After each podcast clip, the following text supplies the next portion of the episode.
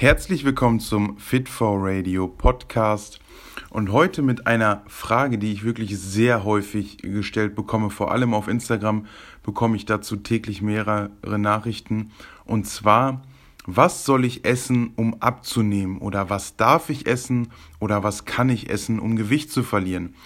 Und ähm, die Frage, die sich dann viele stellen oder eher der Hintergrund dieser Frage ist, dass einige wohl denken, dass es bestimmte Lebensmittel gibt, die das Abnehmen unterstützen oder die ja auf magische Art und Weise dafür sorgen, dass Fett verbrannt wird.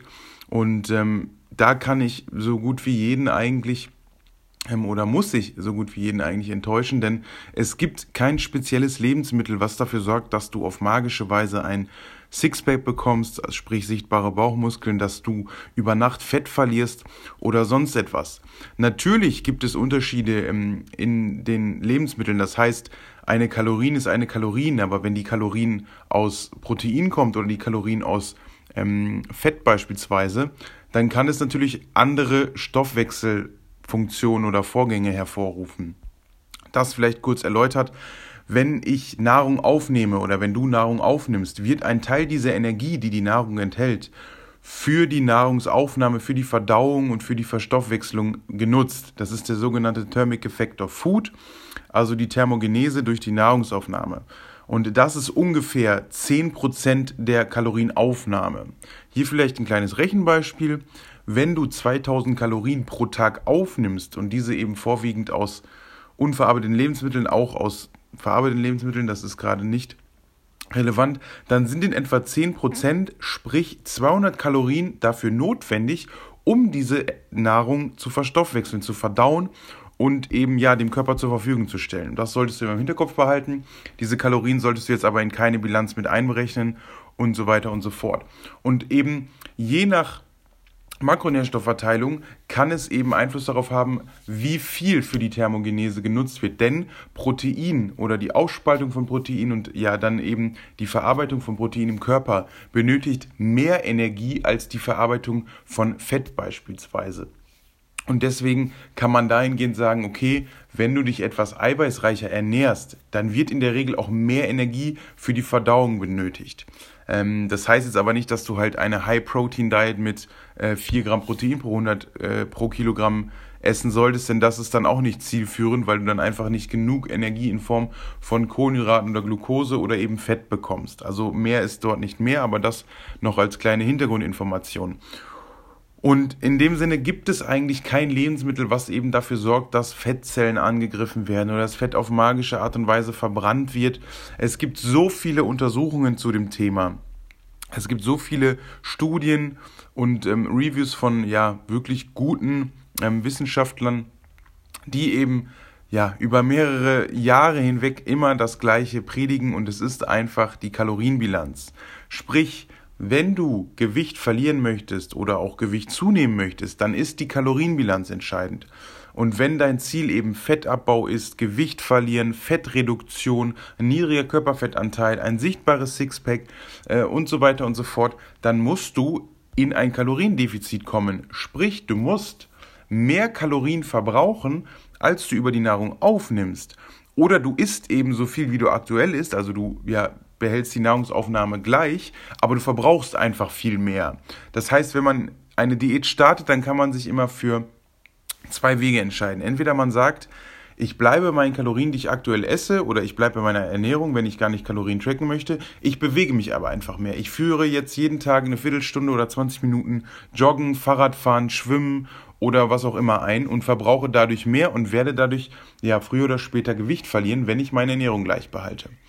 Der andere Weg ist eben, wenn man sagt, ich reduziere die Nahrungsaufnahme, also ich ähm, ja, berechne mir meine Kalorien, ich weiß, wie viel ich verbrauche und ähm, halte dann eben mein Defizit ein, sprich, ich esse dann einfach weniger, als ich verbrauche und ja, reduziere dadurch mein Körperfett. Das kommt dann am Ende aufs Gleiche heraus. Die Kalorienbilanz entscheidet dann am Ende. Also weniger essen, als du verbrauchst oder mehr verbrauchen, als du aktuell isst, führt am Ende dazu, dass du Gewicht verlierst und dass du Fett abbaust.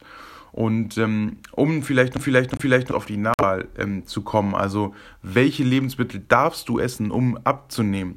Und diese Frage kann ich auch jedem nur ganz einfach beantworten. Du darfst jedes Lebensmittel, das du auf diesem Planeten in einem Supermarkt käuflich erwerben kannst oder auch ja in der freien Natur findest, essen. Es gibt kein Lebensmittel, das, du, das dir verboten wird. Also ähm, das sollte dir klar sein. Kein Lebensmittel auf diesem Planeten ist für dich verboten. So, also du darfst eine Pizza essen, du darfst eine Cola trinken und du darfst auch Schokolade und Eis essen.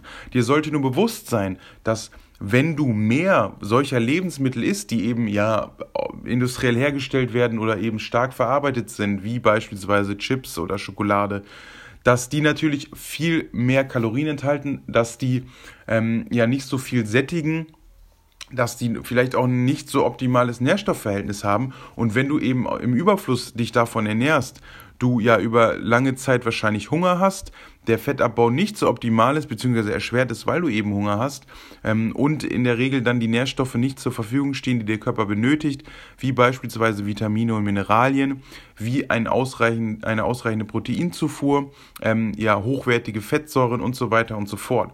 Und deswegen empfehle ich ja wirklich jedem, auf Instagram, auf YouTube ähm, und auch meinen mein Coachings immer, dass sie ungefähr 80 Prozent ihrer täglichen Kalorien aus unverarbeiteten Lebensmitteln decken sollen, sprich aus Gemüse, aus Obst, aus Getreide, aus Fisch, Fleisch oder Eiern oder Milchprodukten oder wenn man sich pflanzlich ernährt, aus Hülsenfrüchten, ähm, vielleicht auch aus Tofu, obwohl der schon etwas verarbeitet ist. Da muss man dann für sich selber abwägen, ist für mich dieses Produkt jetzt gerade stark verarbeitet, ist das für mich ein ja, Lebensmittel, was für mich nährstoffreich ist.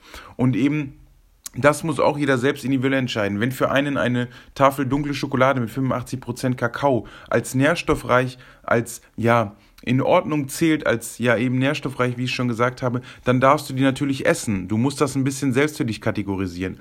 Es sollte jetzt jedem klar sein, dass in diese Kategorie nährstoffreich nicht eine Packung Oreo-Kekse, eine Tüte Chips oder ähm, das Ben Jerry's gehört. Das sollte dir bewusst sein. Und in die äh, Sparte weniger nährstoffreich gehören dann eben genau diese Lebensmittel, wie beispielsweise ein Ben Jerry's, ein Döner, eine Pizza und was auch immer. Also alle Produkte, die verarbeitet sind, ähm, wo du nicht ja wirklich genau erkennen kannst, welche Zutaten da alle drin sind oder ähm, die eben viele Kalorien auf wenig Volumen enthalten. Das ist in der Regel dann für mich ein weniger nährstoffreiches Lebensmittel, also grob gesagt alles, was in der Verpackung im Supermarkt im Regal steht und ähm, alles nährstoffreiche sind eben unverarbeitete natürliche Lebensmittel oder auch wenig verarbeitete Lebensmittel, wie beispielsweise den Whey-Protein, würde ich zum Beispiel auch zu den unverarbeiteten Lebensmitteln zählen, obwohl es ja verarbeitet wurde oder ein Milchprodukt wird auch immer verarbeitet, also ein Magerquark aber das ähm, ja, muss, wie gesagt, jeder selbst für, dich, für sich entscheiden. Für mich persönlich gibt es halt viele Produkte, die ich als unverarbeitet oder als nährstoffreich sehe. Ich sehe einen Sojajoghurt jetzt nicht als Problem und ich sehe zum Beispiel auch nie eine Tafel Schokolade als Problem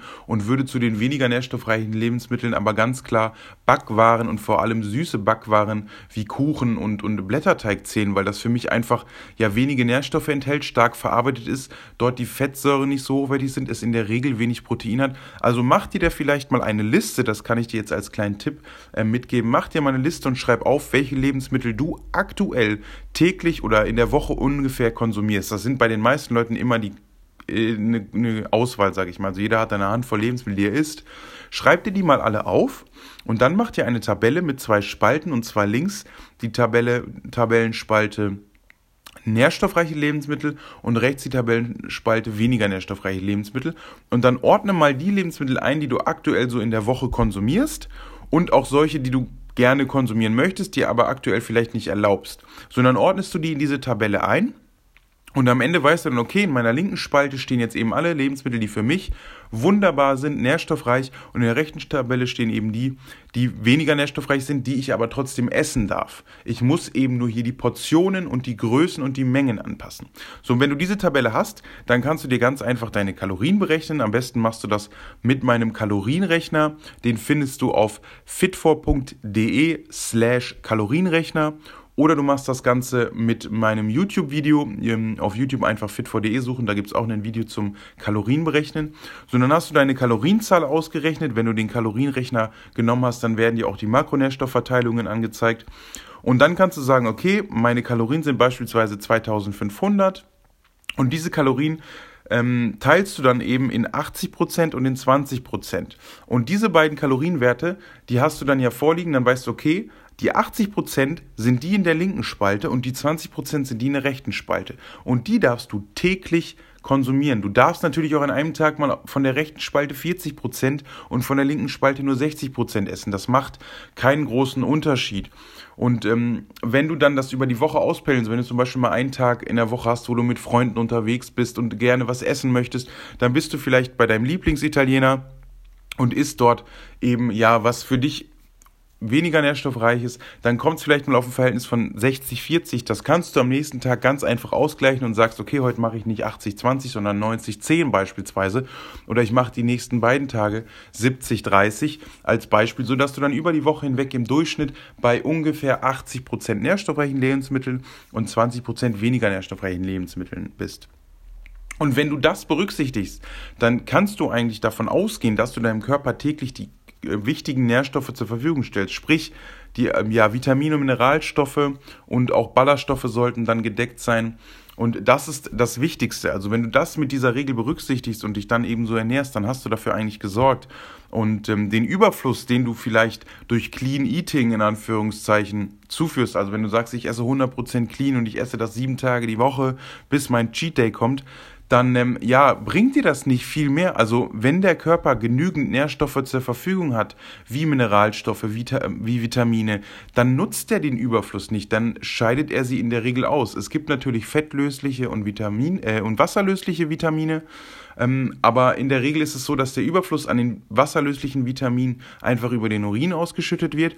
Und lediglich die fettlöslichen Vitamine, das sind A, D, K und E, die werden eben im Körperfett gespeichert eine gewisse Zeit lang und ähm, dann eben langsam wird davon, ja, nährt sich der Körper davon, nutzt eben das, was er gebrauchen kann. Und genauso ist es bei den Mineralstoffen. Magnesium beispielsweise wird auch über ja, Körperflüssigkeiten einfach ausgeschieden, wenn du davon zu viel im Körper hast. Und ähm, dementsprechend macht es da keinen großen Unterschied, ob du dich 100% clean ernährst, was eigentlich auch der größte Quatsch ist. Ich denke, du kennst meine Meinung mittlerweile dazu. Und ähm, das ist sehr, sehr wichtig. Und auch das macht am Ende eine Diät und das Gewicht verlieren sehr, sehr einfach. Also dein Ziel ist eben Gewicht verlieren.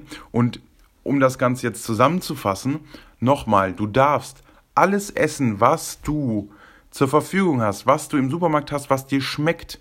Ähm, und das ist auch meine ganz klare Antwort. Ist das, was dir schmeckt, denn nur so macht, ja, macht es Spaß und so bist du erfolgreich. Und wenn dir eben ein Schnitzel mit Pommes schmeckt und du das essen möchtest, dir das aber aktuell verbietest, dann solltest du vielleicht einfach die Portionen anpassen oder das Ganze über die Woche ausgleichen. Sagen wir, du hast deinen Samstag, wo du deinen Schnitzel mit Pommes essen möchtest, dann solltest du vielleicht am Freitag davor mh, hm, vielleicht ja ein bisschen weniger essen, also vielleicht am Mittag dann nicht eine Portion Nudeln mit Tomatensauce, sondern vielleicht auf einen Salat mit Hähnchen, Thunfisch oder Ei oder was auch immer zurückgreifen und kannst das so ausgleichen. Aber verbiete dir nicht die Lebensmittel, die du wirklich magst, ähm, die dir ja quasi Spaß und am Ende damit Erfolg bringen. Also das ist eine ganz klare Message an dich.